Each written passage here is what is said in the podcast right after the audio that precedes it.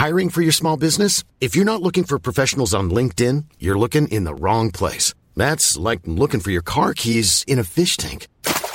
LinkedIn helps you hire professionals you can't find anywhere else, even those who aren't actively searching for a new job but might be open to the perfect role. In a given month, over 70% of LinkedIn users don't even visit other leading job sites. So start looking in the right place. With LinkedIn, you can hire professionals like a professional. Post your free job on linkedin.com slash people today. El objetivo de México debe ser clarísimo, no dejar a nadie atrás. Una política cultural que celebre la diversidad, que sea 100% incluyente y que diga que no a cualquier tipo de discriminación. En la cultura diversa cabemos todos y cabemos todas. Y es que un día como hoy, pero de 1990, la Organización Mundial de la Salud eliminó la homosexualidad como enfermedad mental. Y si a ti no te queda claro, te queda alguna duda, lo único que produce enfermedad es la homofobia. Hoy se conmemora el Día Nacional e Internacional contra la homofobia, lesbofobia, bifobia y transfobia. Bienvenido al Toparlante. Alto Parlante es un podcast creado con la idea de que juntos somos capaces de hacer un México mejor. Pero para eso tenemos que entender qué está pasando, porque la información es poder, pero la información si la entendemos nos lleva al siguiente nivel. Así que espero que lo disfrutes, pero sobre todo que te sirva para darte cuenta del verdadero poder que tienes en las manos. Amigos, excelente inicio de fin de semana. Yo me he dado cuenta que los viernes normalmente la gente no escucha tanto el podcast y pon tú que los que lo podrían escuchar el viernes lo escuchan mejor sábado y domingo. No sé por qué, pero pues hasta cierto punto me parece lógico porque hay infinidad de planes alrededor de escuchar un podcast, ¿va?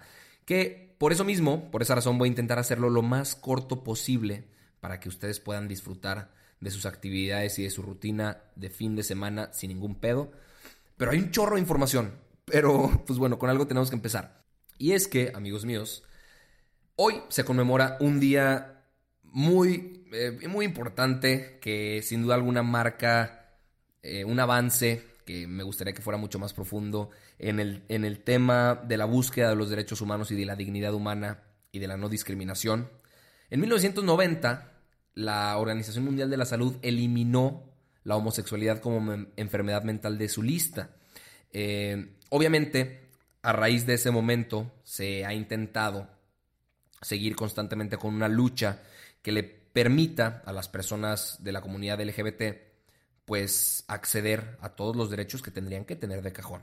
O sea, yo en ese tema sí soy 100% liberal y definitivamente creo que los derechos tendrían que estar legalmente para ellos en todo momento. Eh, han logrado el matrimonio igualitario ya en, varios estados de la República, en muchos países, y ese pues obviamente es un instrumento que les da dignidad, seguridad, protección, autoconfianza, no solo a ellos, sino también a sus familias.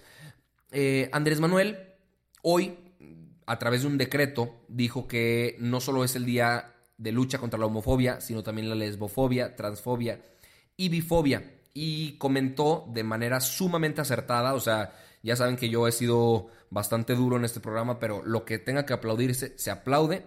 Dijo que no es un asunto de tolerancia, sino de respeto a las libertades. Y eso me pareció impresionante. Lo estaba acompañando Alejandro Encinas, que es el subsecretario de Derechos Humanos, Población y Migración, y también estaba Claudia Sheinbaum, que es la jefa de gobierno de la Ciudad de México. Aquí textualmente tengo las palabras de Andrés Manuel. Nadie se puede quedar atrás. Vamos a representar a ricos y a pobres, a quienes viven en el campo y ciudad, de todas las clases, sectores, de todas las religiones, a libres pensadores, ateos, de todas las corrientes de pensamiento y de todas las orientaciones sexuales e identidades de género. Es un gobierno que representa a todos y a todas los mexicanos. Por eso, este día se trata este día se trata este asunto que tiene que ver con las libertades y con no permitir la discriminación, independientemente de la forma de pensar de cada quien. Tenemos que ser respetuosos de las libertades, no es un asunto de tolerancia, es un asunto de respeto a las libertades. Qué, pues qué buenas palabras, ¿no? O sea, vaya, parecerían lógicas en, en un contexto como este que vivimos del siglo XXI, en donde vemos que otros países buscan esa inclusión completa de todas las minorías, pero me parece, me parece muy acertado el discurso de Andrés Manuel. Alejandra Haas, por su parte, que es parte, eh, presidenta del Consejo Nacional para Prevenir la Discriminación, la CONAPRED, eh, pues comentó que, ok, se está teniendo un avance muy padre, pero que actualmente hay personas que todavía siguen viviendo con miedo. O sea, que los rechazan de sus hogares, que los despiden de trabajos, que más duro aún hay crímenes motivados por odio, simplemente por su manera de pensar, por su expresión de género o por su identidad sexual. Y es gravísimo eso. De hecho, una organización que se llama Letra S realizó un informe de violencia extrema y mapeó los asesinatos de personas LGBT. En el 2013 asesinaron a 84 personas, en el 2014 a 65, en el 2015 a 61, en el 2016 a 76, en el 2017 a 95, en el 2018 a 92, en lo que va del, de estos primeros meses del 2019 a 28 personas LGBT, simplemente por su manera de expresión de género e identidad sexual. En el número uno de estas personas, 473 personas que han asesinado, están las mujeres trans y después los hombres homosexuales.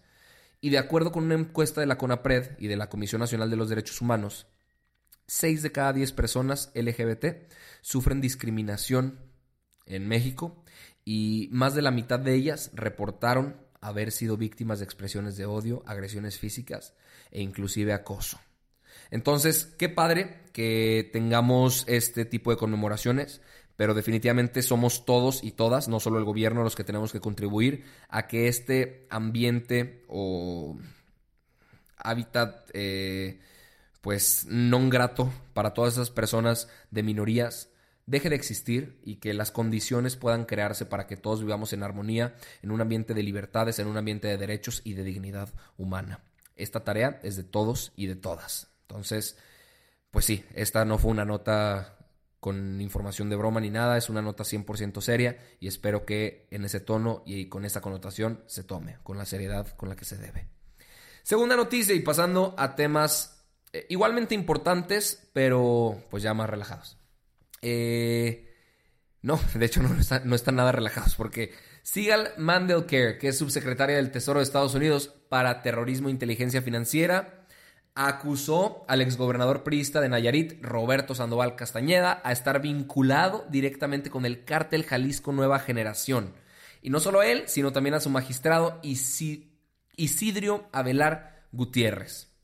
Esto lo mencionó Santiago Nieto, eh, que es el titular de la, de la Unidad de Inteligencia Financiera, y también anunció que congelaron 42 cuentas por la cantidad de 24.430.752 pesos y 2.396.250 dólares.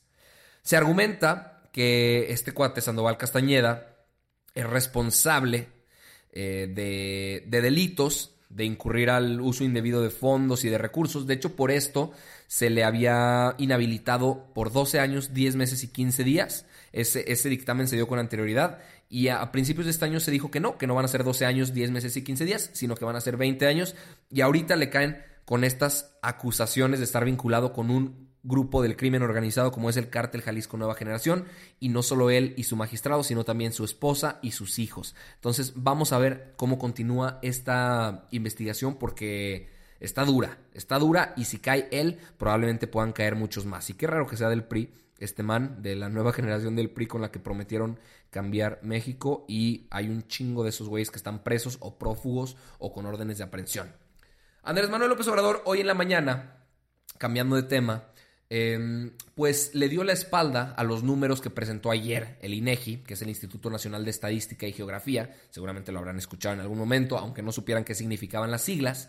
El INEGI dijo que hay mil ocho, eh, perdón, 1.886.000 personas desempleadas en el país, pero Andrés Manuel dice que no es cierto, que él tiene otros datos, que hay más oportunidades de trabajo y que él piensa que se equivocan porque no todo lo mide el Seguro Social, que hay 500 mil jóvenes en el programa Jóvenes Construyendo el Futuro, que son los que reciben 3.600 pesos mensuales, y que existen 200 mil trabajadores en el programa Sembrando Vida, que reciben 5.600 pesos mensuales. A Tatiana Cloutier la semana pasada, en una entrevista, le preguntaron que qué onda con el desempleo, que es un problema grave y demás, y de una manera desatinada y desafortunada contestó de la siguiente manera. Ahí les va. Marcha bien el país porque evidentemente los números las calificadoras siguen diciendo otra cosa. Parece que el presidente también ya vive en otro planeta. Esa es una percepción totalmente suya, no la comparto y me gustaría que me diera información más precisa para yo poder opinar concretamente. La suya es simplemente una aseveración eh, sin fundamento en términos que no ha mostrado usted ningún comentario en la cual lo fundamenta para que yo le pueda responder. Es que la realidad lo dicen, no necesitan ni siquiera ir a, a datos. No hay empleo, están corriendo gente. ¿Tiene usted empleo? Lo estoy buscando. ¿No tiene? ¿Usted no trabaja? yo lo veo pero aquí por mi, micrófono. pero por mi Yo cuenta. lo veo a usted Lo estoy ahorita por con mi un cuenta. micrófono, yo Por lo veo a cuenta. usted con un micrófono, Sí. en donde estoy entendiendo que está trabajando, o no sé si lo que está haciendo ahorita con el micrófono es otra cosa. Pues bueno, bajo esa lógica, si tú tienes comida, no puedes opinar sobre la, eh, el hambre en México. Este, si tienes trabajo, no puedes opinar sobre la falta de empleo en México. Si tu economía va bien, no puedes opinar sobre la economía a la baja en México. O sea, ella se escudó después, Tatiana, que yo tuve el placer de entrevistarla en algún momento y escuchando este pedazo de entrevista me acordé mucho de aquel momento. Eh, se escudó diciendo que que a, lo que ella se refería era que el trabajo del, del entrevistador era nada más fregarla, entonces que por eso decía que no estaba trabajando. Pero bueno, eh, y esa es la tercera noticia, amigos, ya me- como que me distraje por el tema de la grabación, pero, pero, última noticia, porque, y esta es para gente de Monterrey, muy, muy importante. Andrés Manuel vino en la semana, de hecho ayer, se juntó con el Bronco, con Jaime Rodríguez Calderón, que también tuve la oportunidad de entrevistar en algún punto de mi vida, y firmaron un convenio que va a iniciar el Sistema Integral de Movilidad Metropolitana. Hay varios rieles o vías del tren que cruzan la ciudad, son eh, pues patios de ferrocarriles que están algunos frente a Ciudad Universitaria y, pues todas las, las vías y rieles que, que cruzan la zona poniente de la ciudad. Eh, que en teoría, desde hace tiempo ya se estaban vislumbrando que fueran para, para un tren de pasajeros. O sea, que, que con esas vías que ya existen, nada más se otorgara el derecho a vía y que junto con la Secretaría de Comunicaciones y Transportes y el gobierno del Estado pudieran hacer un tren suburbano muy similar al que está en el Valle de México, que está en las antiguas vías del ferrocarril, que sale desde la estación Buenavista en Ciudad de México hasta Cuautitlán Izcalli en el Estado de México y recorre 27 kilómetros, hay 7 estaciones de pasajeros y por acá era lo que querían hacer. Supuestamente el plan de- integral de desarrollo ferroviario ya tiene un 73% de avance, pero las áreas de comunicación social y desarrollo sustentable informaron que todavía falta tiempo para que se complete el libramiento y en ese momento van a salir 19 de los 29 trenes que cruzan la zona metropolitana de Monterrey. A esta discusión se le puede sumar el tema de las tarifas de, au- de autobuses y de transporte público, que, que es todo un tema en Monterrey. Para la gente que no vive en Monterrey y que está escuchando esto, fue un pedote, porque imagínense ustedes que los que son dueños de los transportes querían subir el precio pues para ganar más lana, para tener más margen, pero sí lo querían subir sustancialmente. Entonces el gobierno dijo, no, espérate, bro, ¿cómo crees? No, no ¿Cómo vas a subir el, el precio? Y nunca llegaron a un acuerdo. Ese tema sigue eh, pues sobre la mesa y todavía no se resuelve y ahora le están agregando este nuevo tema. Ya se me acabó el tiempo aquí, no quiero pasarme de 14 minutos porque sé que es viernes, sé que ustedes están disfrutando, sé que se van a echar unas cervezas, unos tequilas, unos mezcales, unos rones, lo que se quieran echar. Pero pues nada más quería resumirles este último día de noticias porque la información no descansa. Cualquier cosa podemos seguir la conversación a través de Arturo Aramburo en Instagram y es un placer, como siempre, cada semana me voy feliz y contento de haber podido compartir con ustedes. Nos vemos el próximo lunes. Esto fue Alto Parlante y les mando un abrazote hasta sus casas.